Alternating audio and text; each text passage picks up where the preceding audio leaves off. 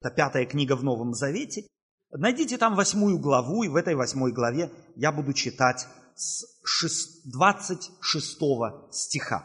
Деяния апостолов с 26 стиха.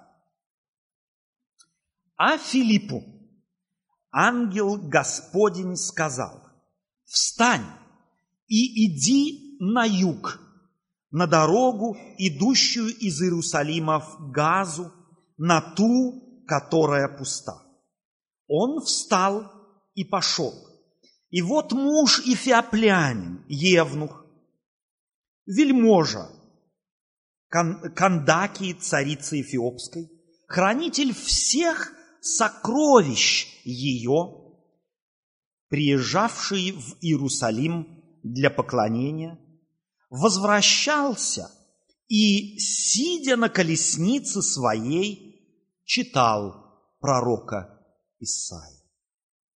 Дух сказал Филиппу, подойди и пристань к сей колеснице.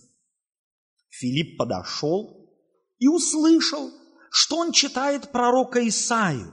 Сказал, разумеешь ли, что читаешь? Он сказал, как могу разуметь, если кто не наставит меня? И попросил Филиппа взойти и сесть с ним. А место из Писания, которое он читал, было сие. Как овца веден он был на заклание, и как агнец пред стригущим его безгласен, так он не отверзал уст своих.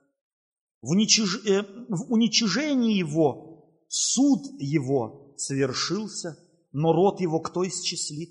Ибо иземлется от земли жизнь его. Евнух же сказал Филиппу, прошу тебя сказать, о ком пророк говорит это? О себе ли или о ком другом? Филипп отверз уста свои и, начав от всего Писания, благовествовал ему об Иисусе Христе. Между тем, продолжая путь, они приехали к воде. И Евнух сказал, вот вода. Что препятствует мне креститься? Филипп же сказал ему, если веруешь от всего сердца, можно. Он сказал в ответ, верую, что Иисус Христос есть Сын Божий. И приказал остановить колесницу. И сошли оба в воду, Филипп и Евнух, и крестил его. Когда же они вышли из воды – Дух Святой сошел на Евнуха, а Филипп, Филиппа восхитил ангел Господень, и Евнух уже не видел его и продолжал путь, радуясь. И продолжал путь, радуясь. Конец истории – проливает свет на начало ее. Если кто-то теперь, после определенных событий, продолжает путь свой, радуясь, то это предполагает, что до этого он радости не испытывал. И этому были свои причины. Немного здесь в Библии сказано об этом человеке но настолько много, что можно немало сделать выводов. И не только о нем, но и потом перенести их применительно к себе.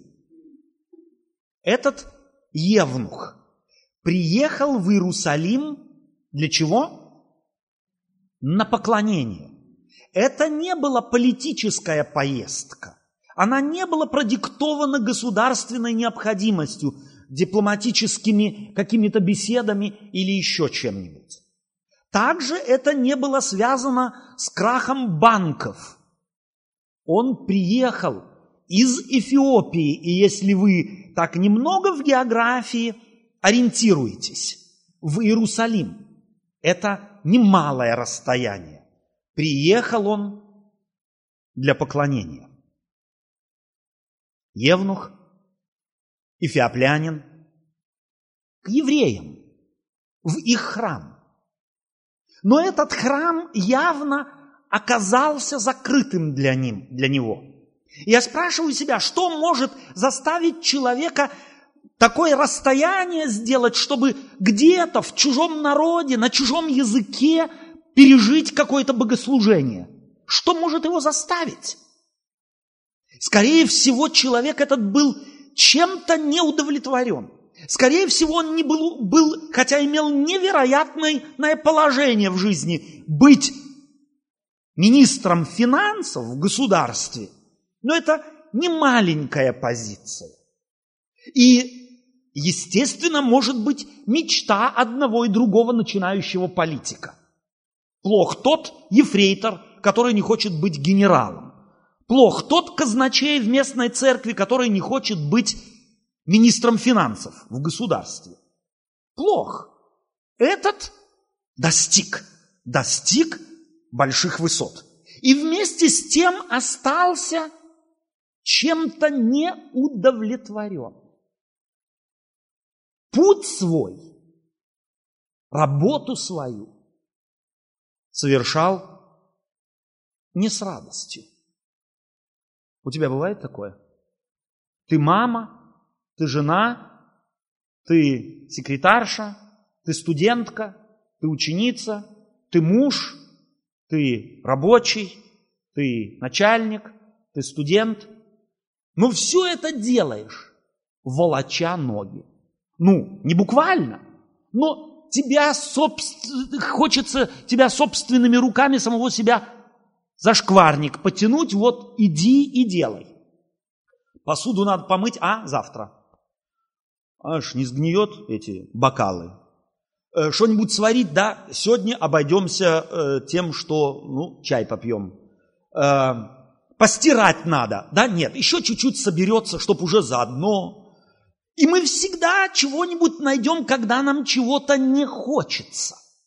Какую-то причину чего-то не сделать. Это первый признак, что мы волочим ноги по жизни что нам жизнь радости, какой бы она должна быть, не доставляет. Бог подарил каждому человеку жизнь, чтобы она доставляла ему радость, чтобы он был счастливым, каждый человек, и был счастливым не когда-то и не где-то, а сегодня и здесь. Вот в той семье, в которой ты находишься – на той работе, на которой ты находишься. Там, где ты как раз делаешь, в той кухне ободранной, которая тебя раздражает. Но вместе с тем можно быть и там счастливым. Не влачить жизнь. Этот министр финансов был человеком, который чего-то искал. У себя на родине явно не нашел. В профессии не нашел, в семье не нашел, в религии не нашел, в культуре не нашел, отправился искать. Пришел в Иудею. И как вы думаете, там он ее нашел? Явно тоже нет. Потому что мы знаем из Библии, мы знаем из традиции, что для евнухов храм был закрыт, недоступен. Он не имел права зайти туда, куда всем зайти было можно двери были закрыты. Я не знаю, какие чувства он испытывал. Я могу себе представить, на что-то ты настраиваешься. Если ты едешь в отпуск в другую страну, предпринимаешь какие-то, так сказать, усилия, преодолеваешь огромные расстояния, то ведь не для того, чтобы разочароваться, или? Кто, еще, кто уже когда-нибудь планировал, я хочу поехать туда, чтобы там основательно разочароваться? Никто. Такое мы не планируем. Но такое очень часто с нами случается. И вот он прибыл и убывает из Иерусалима. И читает этого несчастного пророку, пророка Исаию, и тот для него тоже закрыт. Не понимает. Все на свете закрыто, закрыто, закрыто, закрыто, закрыто. Одно открывалось, вроде и думал он, что если он сделает политическую карьеру, то будет счастливый. Оказалось, закрыта эта дверь. Дверь культуры закрыта, дверь собственной религии закрыта, собственных каких-то игр, удовольствий закрыта. К иудеям поехал и тоже закрыто. И Библию взял в руки, она тоже закрыта. Бывает у тебя такое?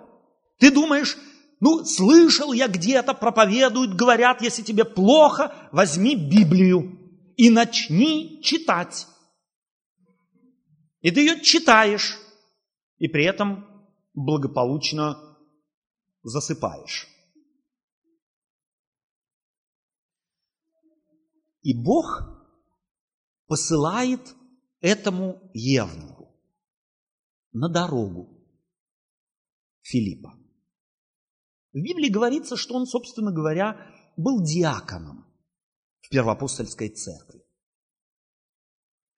И Бог через ангела говорит, пойди вот на ту дорогу. Филипп еще и не знает, зачем.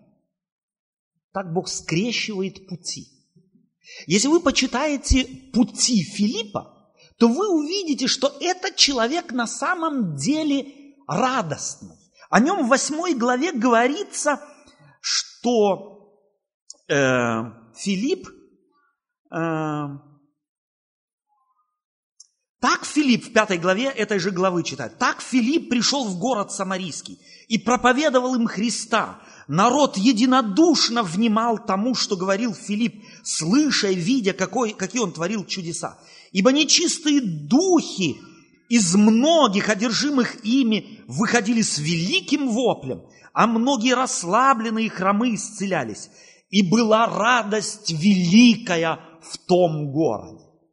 Один человек прибыл, у которого в сердце была радость, и он мог распространить ее на целый город. И описывает Лука и говорит, когда Филипп туда прибыл и делал то, что делал, и была радость великая в том городе.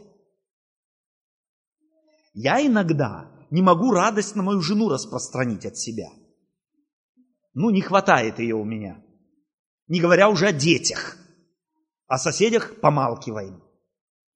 Нам иногда с трудом радость удается вот здесь распространить. Ну, давайте посмотрим друг на друга и чуть-чуть порадуемся. Ну-ка, оглянитесь. Ну, чуть-чуть. Друг на друга. С улыбкой. Ну, чуть-чуть. Ну, пожалуйста. Мы должны уметь... О, оказывается, достаточно посмотреть на соседа, чтобы улыбка появилась. Немного надо.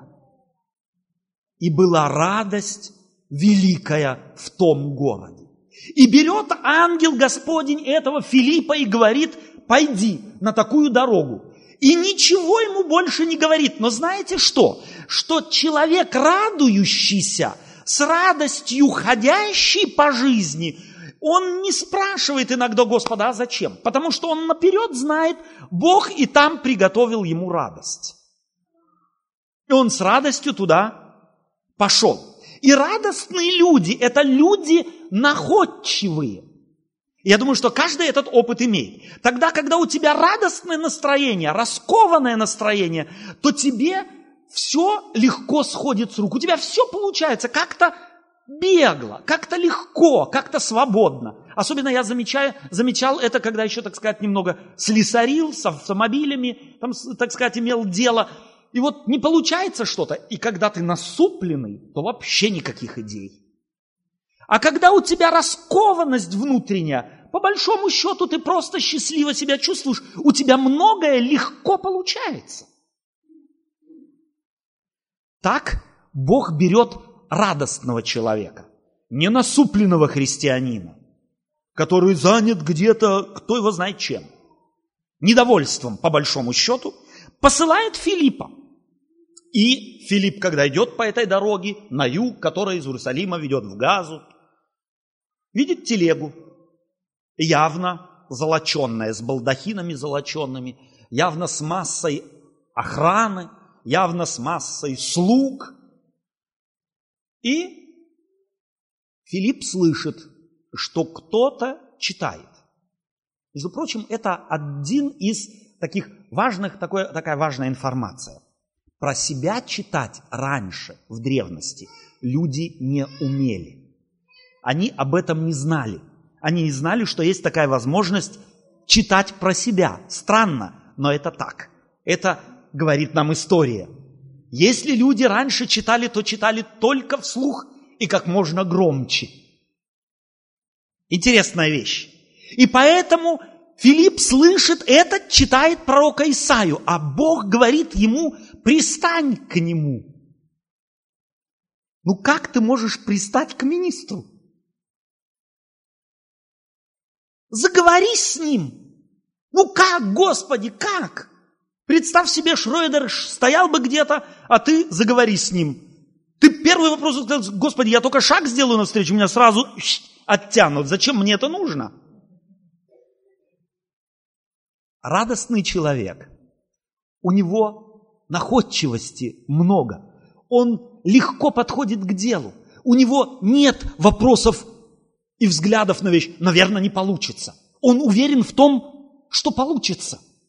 И поэтому Господь хочет, чтобы прежде всего мы были людьми свободными в радости. Потому что тогда, когда ты будешь носить эту радость, которую Господь хочет подарить каждому человеку в себе, ты многие вещи будешь делать по-другому. Ты отвечать по-другому будешь, ты спрашивать по-другому, ты ходить по-другому будешь, походка у тебя будет другая. Ты не будешь буквой «зю» ходить по миру, ты будешь ходить ровно.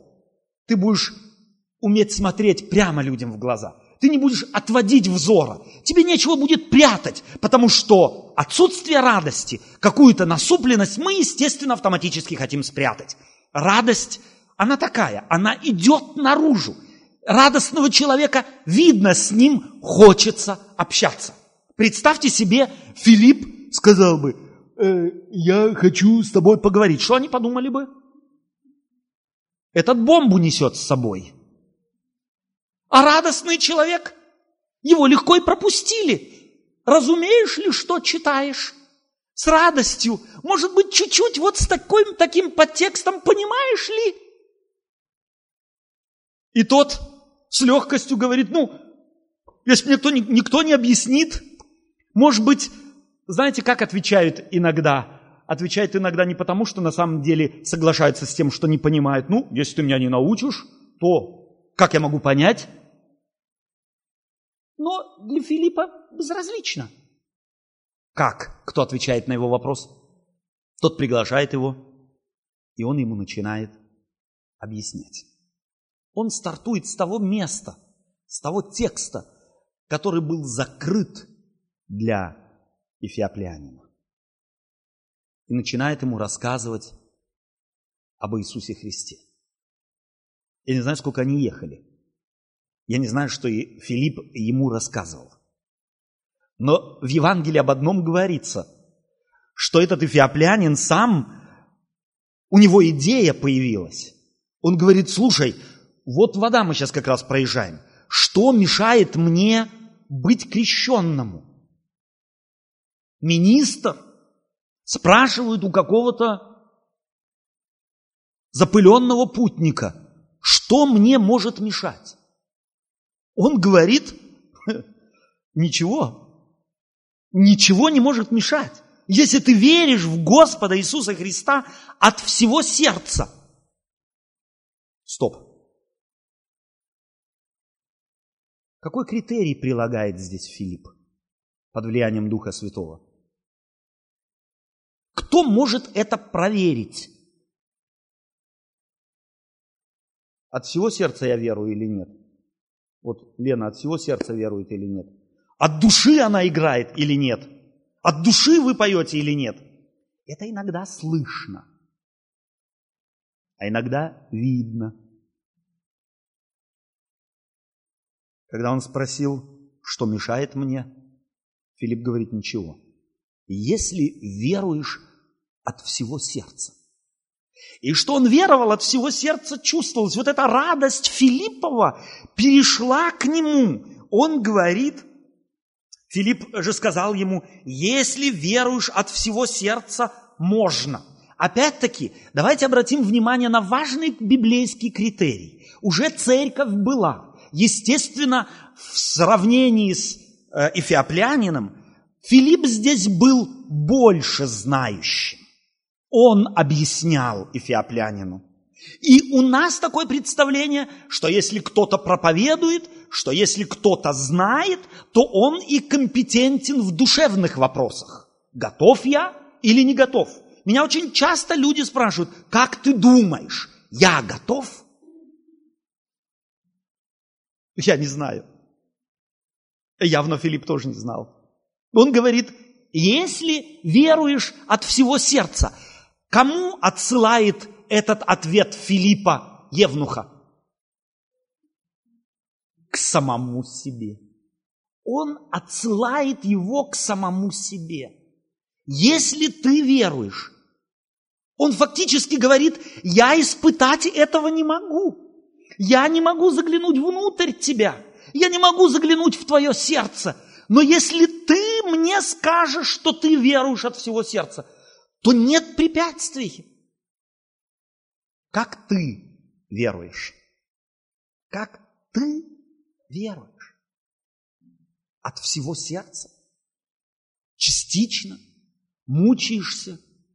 Как ты ходишь твоими путями жизни? В твоей семье? В твоих обязанностях? В твоей учебе? В твоих делах? Каков был твой путь сегодня сюда? Каков? Радостный? Легкий? Или ты еле притащился? Господь хочет освобождать. Он настолько освободил Филиппа, что тот мог вот этой свободой заразить целый город. И была радость великая в том городе. Господь этого Филиппа мог использовать для того, чтобы высвободить вот этого безрадостного вельможу. А представьте себе, безрадостный министр, сколько горя он может натворить.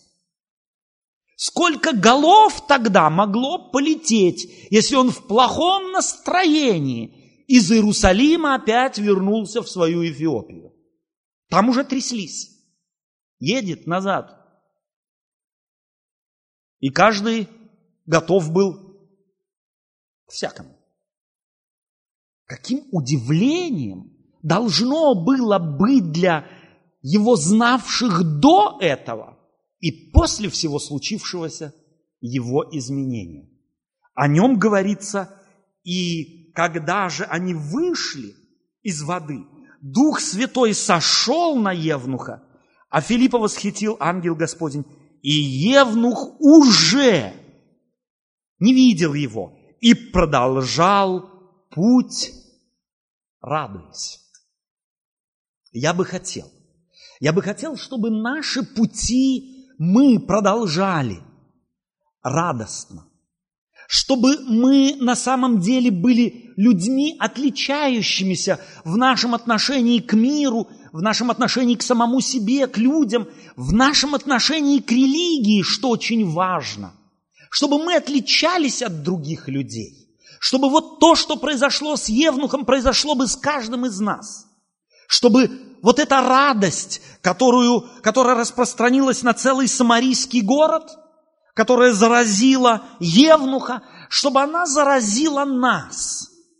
Легкость отношений друг к другу, легкость отношений к Богу, легкость отношения к самому себе. Это не значит безответственность. Радостный человек не обязательно безответственный, но ответственный в радости – это человек приятный. Это человек, с которым приятно быть.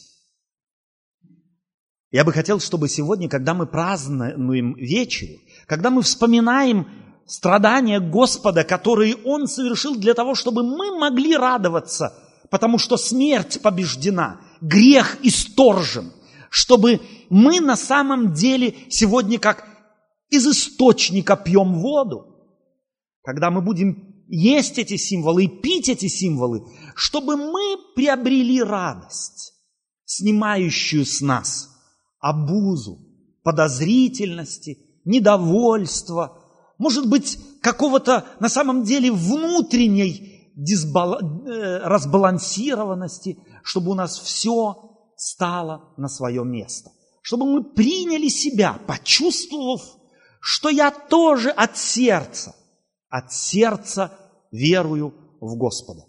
Интересно, что когда апостол Павел рассказывает Коринфянам о том, что Бог ему открыл, связанное с вечерей Господней, то он делает то же самое, что сделал Филипп э, с Евнухом.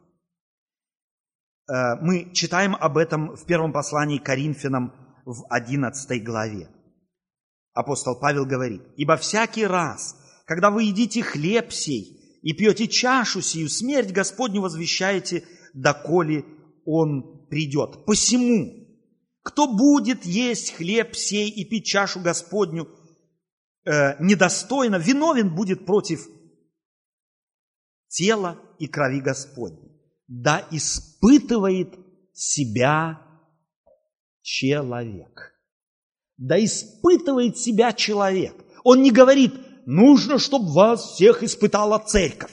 Нужно, чтобы вас всех испытал пастор. Нужно, чтобы вас какой-то э, испытал какой-то комитет.